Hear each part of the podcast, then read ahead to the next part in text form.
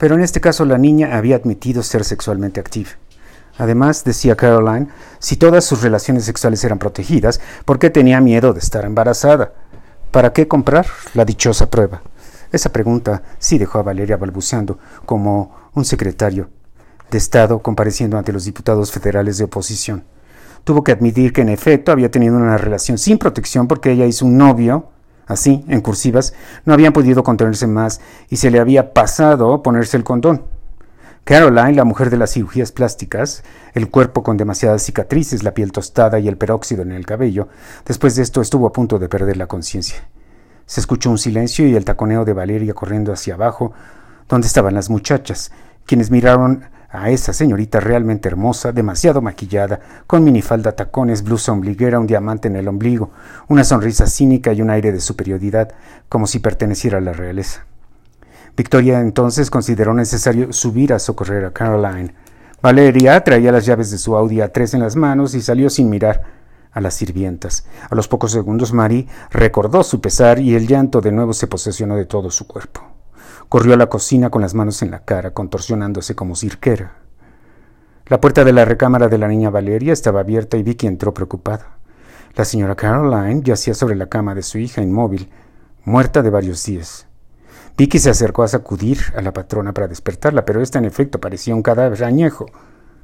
Vicky exclamó un Jesús y tentoneó el maquillado rostro de Caroline para medir su temperatura corporal como si fuera su hija, con el anverso de la mano. Vicky percibió cierto frío, pero no como se sentiría un difuntito. Colocó su dedo en el cuello para verificar que el corazón de la patrona sí estaba bombeando. Vicky resopló y corrió al botiquín del baño, sacó una botella de alcohol, vertió un poco en un algodón y regresó para ponérselo en la nariz a Caroline. La señora de Santibáñez empezó a reaccionar. No me siento bien. Estoy mareada, Vicky. ¿Quieres su whisky, jefa? ¿Cómo ves que la niña... Caroline se interrumpió para tragar como delfín. Se acuesta con medio mundo, Dios mío, me quiero morir. Péreme, no tardo, señora. Vicky corrió por el chivas y un trapito mojado y subió de nuevo a toda velocidad para aplicarle compresas de agua en la frente a la perturbada y falsa señora de la casa. Una vez que el whisky hizo su efecto en el sistema nervioso central de Caroline y que ella se hubiera semi-incorporado, decidió llamarle a su esposo. La recesión mundial causada por la avaricia del hombre blanco y barbado, por el imperio de la codicia de los brokers y traders, y por la burbuja inmobiliaria de los Estados Unidos de América, por empresas con nombres como Lehman y Goldman, había arrollado a Invertrade como una aplanadora, al grado de que Hernán había tenido que inyectarle a su empresa dinero propio para evitar la bancarrota.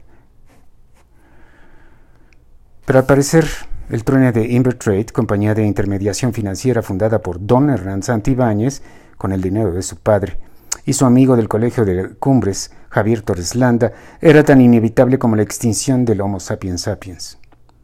La corporación, con unas modernas oficinas en Bosques de las Lomas que desafiaban a la gravedad y que habían sido construidas sobre uno de los precipicios de la zona, como la casa de Rayanes, amenazaba con quedarse sin un quinto en el caso de que todos los inversionistas al mismo tiempo pidieran su dinero constante y sonante. Todo el mundo estaba en recesión. Agustín Carstens, gobernador del Banco de México, había dicho varias veces que estábamos tocando fondo, pero al parecer los fondos eran cada vez más profundos. Eran pisos que se hundían, que colapsaban. Caíamos a otro fondo y así sucesivamente. Todo esto, la devaluación del peso mexicano, el temblor en General Motors y los gritos de auxilio de AIG, la contracción de los mercados y la quiebra de Grecia e Irlanda e Islandia habían sido para Invertrade de Santibáñez Torreslanda como el huracán Stan y, Wilma juntos, la tormenta perfecta. Torreslanda, por su parte, no había puesto un quinto de su dinero en el rescate de la empresa. Su plata estaba bien guardadita en Panamá, lo que había generado una bronca gigante entre los socios para acabarla de amolar. En esos vericuetos y marometas financieras se encontraba este hombre de cuarenta y tantos, caucásico, bisnieto de españoles, hijo y nieto de millonarios, esposo de la bella Caroline, padre de Guillermo, Billy, y de la ya citada, la aparentemente promiscua Valeria, cuando la secretaria le pasó la llamada de su esposa en calidad de urgente. Hernán hizo una pausa y formuló una pregunta esencial en su contexto de vida. ¿Por qué sigo casado con Caroline si no siento un carajo por ella? Que no sea repulsión. Acto seguido tomó el teléfono y escuchó en voz débil, acongojada, lastimera, la crónica de los encuentros eróticos de su hija, de la prueba del embarazo, del desmayo y demás. Caroline le dijo a Hernán que lo necesitaba más que nunca y le pidió que fuera a la casa de Bosque de Arrayanes lo antes posible. Hernán, por supuesto, dijo que no podía, que los problemas en la oficina requerían de toda su atención y que en la noche verían el asunto de la niña. Caroline esta vez no levantó la voz en absoluto. Solo fingió que le daba un soponcio, otra vez, y dijo con su voz de moribunda que quizá en la noche él la encontraría muerta o mínimo en el hospital, agonizando como ballena varada en la playa. Hernán colgó el teléfono después de decirle a su esposa que no se iba a morir, por supuesto, y que descansara, se tomara un té o fuera al spa a, a recibir un shiatsu de emergencia. Hernán, en cambio, sí estaba tocando fondo, en serio. No, tal vez estaba en caída libre, descendiendo a 9.81 metros por segundo al cuadrado, por un pozo oscuro, húmedo, profundo, negro como la muerte. Invertrade había recibido varias estocadas y sangraba por todos lados, retorciéndose del dolor como toro flaco de la Plaza México, mortalmente atravesado por un orgulloso matador. Su socio y amigo de la prepa estaba con un pie en su avión privado para huir a Australia. Hoy en día para Hernán estar con su esposa Caroline, que hacía 23 años era como Heidi Klum, Megan Fox y Nicole Kidman fusionadas, era como tener hemorroides, como una niña infectada en el pie, como una urticaria supurante, como tener comezón en el glande y no poder rascarse. Él la había conocido en una disco en los años 80 y se había enamorado al instante al verla bailar como Afrodita en el Olimpo. Era una estrella, una maravillosa supernova que llamaba la atención de todos y que parecía inalcanzable. Finalmente, Hernán conquistó a la Malinche y adquirió lo que los gringos llaman una trophy wife, es decir, una esposa para presumir, como cuando uno se pavonea porque ha comprado un reloj Cartier de oro y diamantes. Hernán acababa de graduarse de la universidad y su papá le había dado dinero para fundar Invertrade, en el sexenio del presidente Carlos Salinas y hasta antes del llamado error de diciembre, en 1994, Hernán había prosperado como la espuma. Había logrado tener utilidades verdaderamente celestiales. Caroline había vivido con su marido a ese esplendor. Tuvieron una Billy y ejercieron el nivel de vida más derrochador, fastuoso y envidiable. The Whole enchilada, viajes, aviones, autos, servidumbre, casa en Cancún y en Coronado, California cerca de San Diego, Mercedes-Benz, autos escolta con tumbaburros, viajes de un día a Las Vegas, todo. Este repentino torrente de dinero había mareado a Caroline, que al tener a Valeria había decidido reparar sus pechos, enmendar las estrías, la celulitis y el exceso de grasa, y de una vez darse una restiradita de todos lados. Caroline había enloquecido con el dinero, la cirugía, el mundillo de la vanidad y la superficialidad de la aristocracia de la Ciudad de México.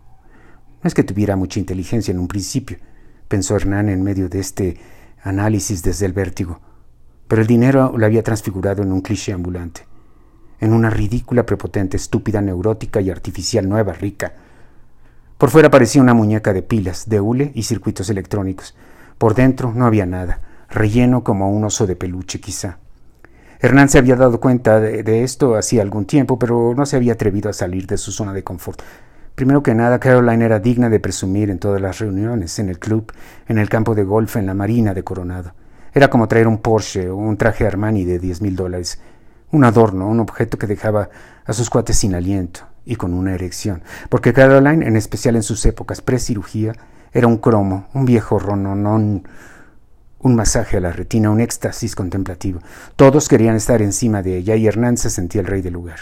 Y Caroline le fue fiel, pensaba Hernán, y por lo menos eso ya era una virtud, porque había hombres más jóvenes, más atractivos y sobre todo más adinerados que el propio Hernán, aunque a estas alturas de la espiral descendente, de la vorágine infernal, de la caída inminente, Hernán ya no sabía ni qué pensar. ¿Le habrá pintado Caroline los cuernos alguna vez? ¿Acaso importaba eso ahora? El sexo en los últimos cinco años había sido un trámite quincenal y en tiempos recientes mensual con suerte. Aquellos acostones que habían sido apoteóticos cuando se conocieron, en la luna de miel y en el primer año de matrimonio parecían tan lejanos como la edad de los metales.